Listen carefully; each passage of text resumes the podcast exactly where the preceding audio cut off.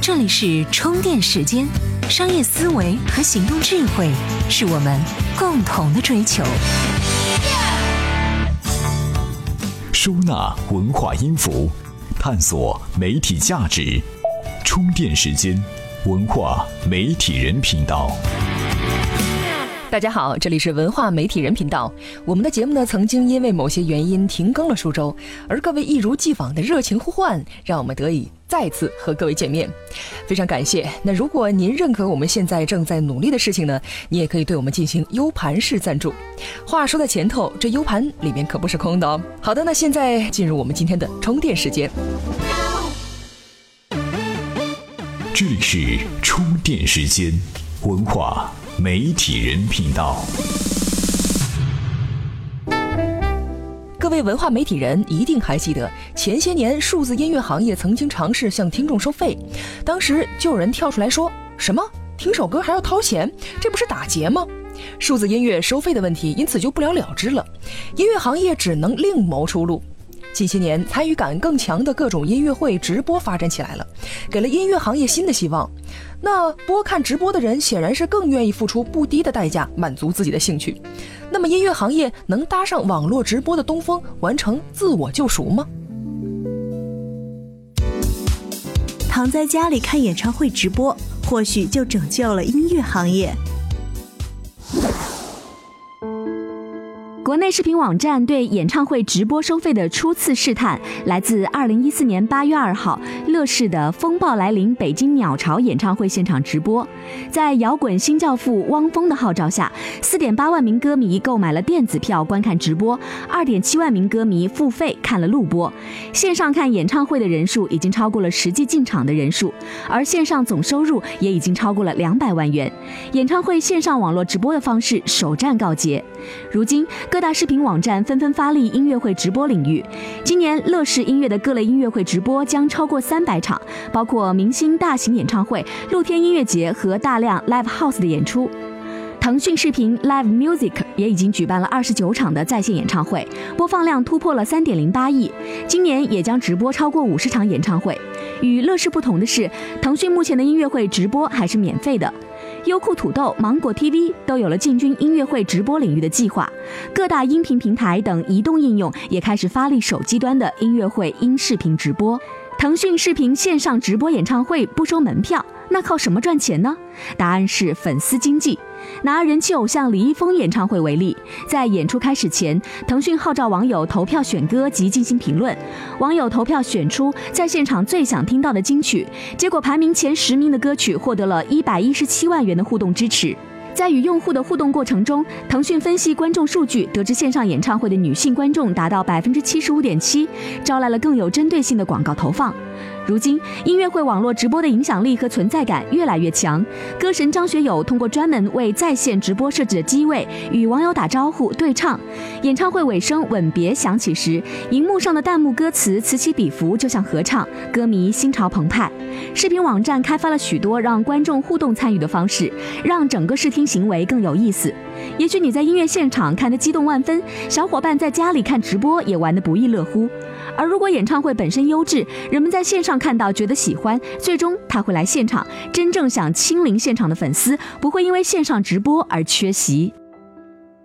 其实音乐会直播的道理就像看场球赛一样，有条件的人呢可以到现场去体验，去不了的三五个人在家里看看直播也挺好。至于能不能拯救音乐行业，前提是从业者首先得把产品做得足够好。这里是充电时间文化媒体人频道，继续与您分享干货。最近上映的《侏罗纪世界》让影迷过了把恐龙的瘾，各种霸王龙、暴龙、翼龙、苍龙等等，都是被聊得天崩地裂。而与此同时呢，古生物学家们也陷入了深深的忧虑：你们这些少年还是 too young too simple 啊！接下来，我们就来听听古生物学家们对《侏罗纪世界》的看法。做一个懂科学的少年。有人说《侏罗纪世界》不科学。第一个电影开挂的地方，就是影片中科学家把恐龙的 DNA 和乌贼、树蛙的基因混在一块儿，制造出酷炫的暴虐霸王龙。但科学家真能制造出转基因恐龙吗？古生物学家表示，把不同物种的基因编在一块儿，可以结合出很小的、很具体的特性。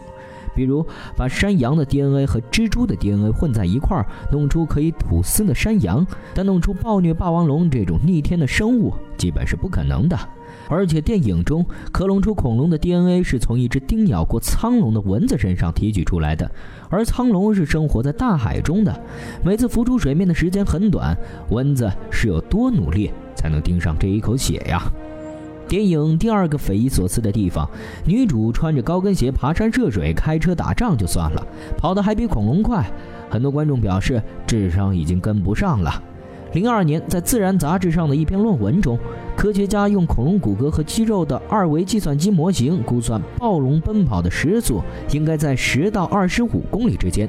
这个速度没有想象的那么快，但一想到恐龙追的是穿着高跟鞋的现代都市女性，好吧，不管你们怎么想，反正我是不信女主能逃掉的。电影中恐龙的聪明程度很是让观众惊异，真实的恐龙有这么聪明吗？给灭绝了的恐龙做智商测试也不太现实，但是科学家可以用体重跟大脑大小的比例来估算其智商。按照这个标准，灵长类动物的大脑占体重的比例较大，鸡的大脑占体重的比例较小。恐龙中比较聪明的应该是迅猛龙，但智商也就跟狗和鸵鸟差不多。恐龙也不会像电影中的暴虐霸王龙那样聪明，会把植入其体内的跟踪器撕掉，除非是因为硌得发痒。看了电影，很多人受到启发，也想养一头酷酷的恐龙，但恐怕这也是人类的一厢情愿。人能训练一些鸟类，如鹰和鹦鹉，但是还没人训练过鳄鱼和蜥蜴。比较聪明的恐龙也许是可以训练的，像剑龙那种比较傻的就不太可能了。即使是比较聪明的恐龙，它们能够掌握的技巧也会很有限。迅猛龙的爪子一直是向内弯曲的，所以它们不可能像影片中那样用爪子开门。所以，如果要躲避一头追你的迅猛龙，只要关上门就行了。恐龙的时代与人类差了几千万年，然而这也不能阻止人类对其意淫。《侏罗纪》系列的恐龙电影满足了我们好奇欲的同时，我们也应该知晓，是科学让人类拓展了各种能力，了解这个世界的前世今生。今后再看这类奇幻电影，主角老是硬撑着要死不死，就可以眉头紧皱来一句：“嗯，这明显不科学。”这里是充电时间文化媒体人频道，带你走进不一样的听觉世界。怎么样关注我们的微信公众号呢？您在微信内搜索“充电时间”就可以找到加 V 的我们了。关注后赶紧开始每日签到，积分可以兑换礼品哦。欢迎回来，这里依然是文化媒体人频道。回想当年新浪、腾讯领衔的微博大战，杀的互联网行业是鸡犬不宁、天昏地暗。新浪微博干掉了对手，成为社交网络新贵。那么腾讯微博输在了哪里？与现象级产品微信有什么联系？它是生来骄傲，还是就是为了当炮灰而存在的呢？接下来的这篇干货可能提供给您不一样的视角。腾讯微博败在哪里？第一个原因是显而易见，腾讯微博丧失了先机。二零一零年四月才开始内测的腾讯微博，比二零零九年八月就开始内测的新浪微博晚了大半年。腾讯微博开放平台的负责人开玩笑说：“每晚上一天就是晚上一年。”虽有点夸张，但也说明丧失先机对腾讯微博的发展有致命的影响。的确，包括搜狐、网易、腾讯乃至百度在内的互联网大公司所推出的微博产品都比新浪晚，也都一一败下阵来。第二个原因，动机不同。新浪微博占据了先发优势，一点都不假。然而，事情也不仅仅是抢先发那么简单。新浪把全公司都压上去做新浪微博，某种意义上像是再次创业，而不是大公司搞了个新产品。推高新浪股价是管理团队的一致意愿，而做好微博就是推高新浪这个传统门户的不二法门。在极强的利益驱动下，新浪倾全力一搏，迸发出来的能量自然不可小觑。包括腾讯微博在内的几个竞争对手，虽然在文案上都用上了“战略级产品”“高度重视”等称谓，但是不是像新浪微博那样公司全都豁出去上，是很值得拷问的。腾讯微博从今天看回去，它并不是要进取些什么，更像是要防守些什么。新浪豁出去做微博是要工具的，这个工具构成了腾讯微博失利的第三个原因。在内容运营上，腾讯的确不如新浪。新浪是一个老牌门户网站，一直以来以内容运营见长。它的优势在于编辑和推销内容。新浪没有腾讯的流量入口，只得拼命包装内容。所幸的是，新浪这些事儿干了十余年。反过来看，腾讯的流量很大，且超过新浪，但它并没有培养起一支足以匹敌新浪的内容运营团队，这是腾讯微博最终失利的核心原因。说了许多腾讯微博的坏话，它果真是一无是处，互联网行业竞争的炮灰吗？毕竟太天真。腾讯微博是腾讯的防守型产品，主要防备新浪微博不至于抢走它最核心的资产——社交关系链。而等到微信推出且壮大之后，这个产品的防守目的已然完成。从这个意义上讲，腾讯微博又是一个成功的产品。它的确拖缓了新浪微博的商业化速度，并通过微信将“现象级产品”五个字从新浪微博手中重新抢了回来。腾讯微博的确可以安息了。这些互联网企业打了又打，撕了又撕，做产品还用上了兵法。上帝阻止不了他们打打杀杀，也阻止不了他们改变世界了。作为普通用户，享受到互联网科技改变生活才是首要的。至于那些互联网大鳄的征战，闲下来和朋友们扯扯谈，或者是听听我们的分享，也挺惬意的，不是吗？感谢作者魏武辉的智慧解读。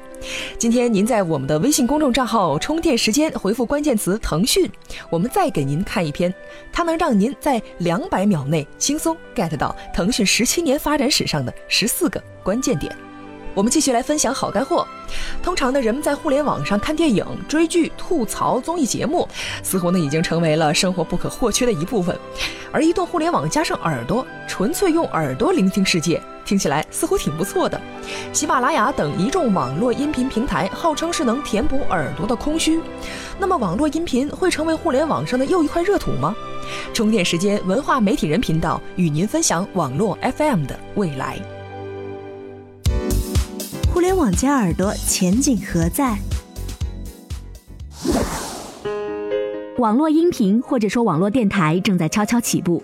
网络音频主要有有声书、新闻资讯、情感生活等类别，并不是仅仅局限于此。用户可以收听，可以录制、上传节目，节目内容、时长、更新频率全由自己做主。伴随着移动互联网的发展和智能手机普及，它已经完成了第一轮的布局，开局良好。蜻蜓 FM 宣称它的下载量有1.5亿，而喜马拉雅则宣称它的用户量达到了1.5亿。从业者在暗暗较劲的同时，也说明一个问题：这个行业已然不是小打小闹了。智能手机的增速已经放缓，对于网络音频行业来说，这事儿让人很头疼，因为他们并没有建立起真正意义上的盈利。可以这么说，用户量虽然比较大，但频率还是不够高，规模还没有大到足以产生盈利。网络音频行业已经把眼光投向了除智能手机以外的硬件领域。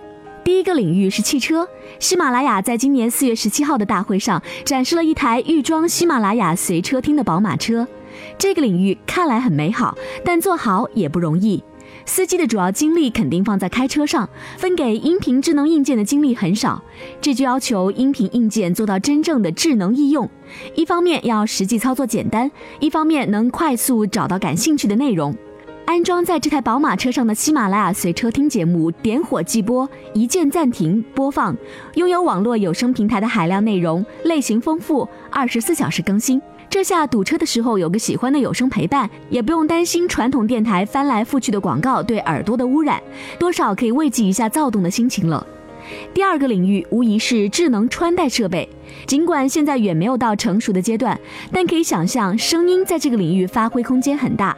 有声识别、声波支付已经实现了，智能穿戴设备的技术成熟后，天知道那些开发者还会弄出什么东西来。网络电台的商业市场目前来讲并不大，即便它抢走了所有传统广播的市场，也不过小几百亿而已。重要的是，基于音频搭上移动互联网的快车，在未来的智能硬件领域会发生什么，谁也不能预言，前景未知，但未知才有想象力。网络音频市场已经到了爆发的前夜。相信您和充电时间一样，时刻关注着网络音频行业的发展。这场声音的聚会未来如何？是一脚踏入快车道绝尘而去，还是磕磕绊绊摸索前行？需要从业人员在摸索中做出明智抉择。感谢新媒体观察者魏武辉提供的观点。今天的内容到这里也要先告一段落了。如果您觉得我们很有意思、有营养，请关注我们的微信公众号“充电时间”。在上面呢，我们有更多更好玩的节目，以及跟您一样有趣的行业人。期待下次与您相遇。才能加入我们的微信交流群呢？在微信公众号“充电时间”中找到群入口按钮，根据提示进行相关操作，这样你就能和同频道的小伙伴们待在一块儿了。